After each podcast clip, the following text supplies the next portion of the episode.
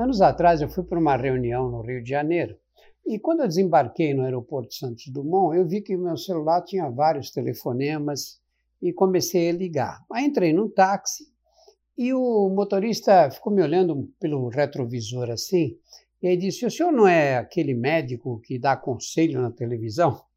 Eu pensei em explicar que não eram conselhos, né? Que, mas enfim, achei melhor deixar barato. Ele disse para mim: O senhor teria paciência para ouvir um coração amargurado? Agora, você que está me ouvindo, o que, que você faria no meu lugar, né?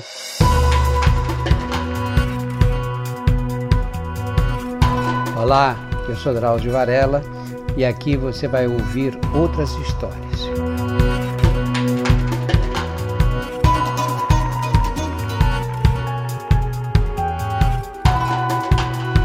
Ele começou a contar a história.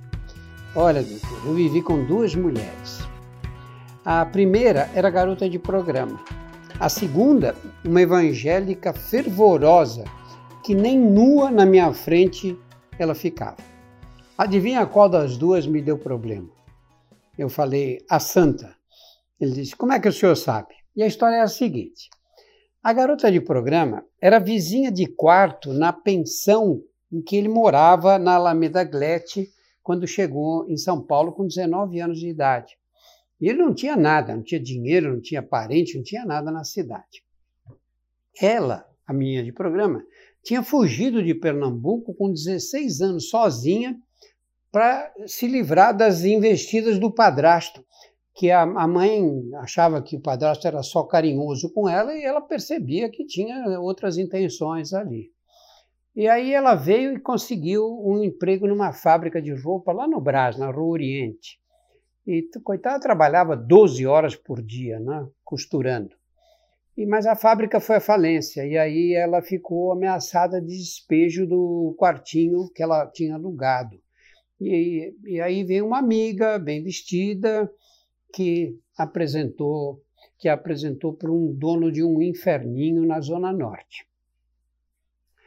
A solidão dessa menina de programa e do, e do taxista aproximou os dois na pensão que eles moravam na Alameda Glete. E ficaram amigos, no fim de semana passavam horas conversando, às vezes saíam para passear, mas eles não se tocavam, não havia nenhuma relação é, física entre eles. Depois de meses assim nessa convivência, ele um dia beijou ela. Ela disse que nunca havia sido tratada com tanto respeito por um homem. E um homem, por um homem como ele, ela abandonaria a vida na noite. Seria uma companheira dedicada, sincera e absolutamente fiel. E aí os dois começaram a viver juntos, sem casar no papel. Eles alugaram um sobradinho no, no Jaçanã e ficaram lá. Ele dizia que a casa dele era um brinco, e aí falou: Olha, doutor, se eu disser que ela me deu motivo para desconfiar que pudesse estar interessada em outro homem, eu estou mentindo. Ela só tinha olhos para mim. Quando ele foi promovido no emprego e ficou encarregado de um, de um almoxarifado da firma, ele conheceu a outra. Era uma mocinha evangélica, essas de cabelo comprido, recatada, que corava na presença dele. Ficava com o rosto vermelho quando falava com ele. Ele achou que aquela era a mulher ideal, a esposa ideal para constituir uma família, né? para formar uma família. E aí se separou da menina com quem ele vivia. Diz que foi uma separação muito dolorosa.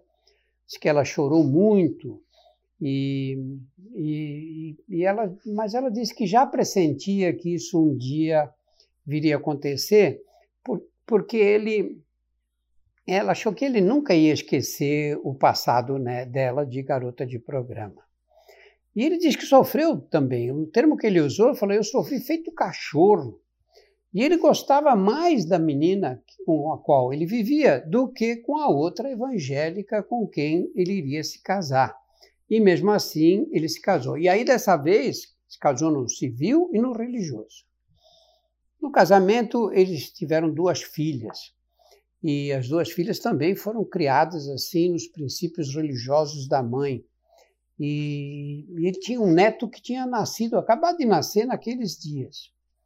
Com a segunda mulher, a evangélica, ele disse que não tinha clima para aquela paixão carnal que ele sentia no primeiro casamento, na primeira com a primeira companheira. Né? Mas, por outro lado, ele tinha uma vida familiar tranquila, bem organizada e uma relação assim afetuosa sem nenhum sobressalto. Né? Ele disse que a, essa mulher, a esposa dele, evangélica, nunca usou um decote e nem uma saia curta. Ele disse que se ela se ia um aniversário, ela ficava junto com as mulheres, nem perto dos homens ela chegava. E aí ele, é, ela o tempo inteiro assim, dedicada completamente à família. Quando as filhas se casaram, ela se sentiu muito vazia, né? Aquela sensação que o povo chama de ninho vazio, né? E aí que ela passava os dias triste, sem ânimo, até para pentear o cabelo. Ficava, passava o dia inteiro esperando que o marido chegasse em casa do trabalho. É, aí um amigo dele, que tinha tido um problema semelhante com a, com a mulher, disse: Olha, por que você não compra um computador? Aí ela vai se distrair durante o dia e acaba se, se interessando por outras coisas, né? não fica nesse estado de depressão aí. E ele, ele ficou impressionado com a transformação que o computador trouxe para a vida dela, né? provocou na vida dela. A família também, né? É, ela parou de reclamar da vida, virou uma mulher mais alegre, expansiva, extrovertida, comprou até umas roupas mais coloridas, ela sempre usava tudo meio cinza, preto, uma coisa, umas roupas meio tristes. E aí ele disse que cinco dias antes daquele do nosso encontro no táxi ali, aconteceu uma coisa absolutamente inesperada. Ele chegou em casa, e pela primeira vez ela não estava. Nino estava também na casa das filhas. Quando ele estranhou, porque ela não era de sair assim, e muito menos sair sem avisar. Quando ele foi para o banheiro, ele viu que no banheiro tinha um bilhete que dizia assim: Conheci um rapaz pela internet. Fugi com ele. Não me procure. Tenho o direito de buscar a felicidade. Ele ficou desesperado. Aí disse: Olha só, doutor, veja que ingratidão. Ela conheceu ele com o computador que eu ainda, ainda faltam duas prestações para eu pagar. Aí eu perguntei: Você foi atrás dela? Ele falou: Feito louco, com revólver. Falei: Ô, meu, que é isso? Não faz uma besteira dessas. Você vai acabar na cadeia, cheio de remorsos, suas filhas jamais vão perdoar você por ter matado a mãe delas. Imagina. Mulher, mulher tá cheio, mulher não falta no mundo, né? Encontra outra. A melhor maneira de você esquecer dela é você se apaixonar por uma outra mulher. Ele ficou quieto, olhou bem para mim. Mas agora vou dizer uma coisa para o senhor, doutor. Do fundo do coração. Se um dia eu arrumar outra, vai ser uma garota de programa.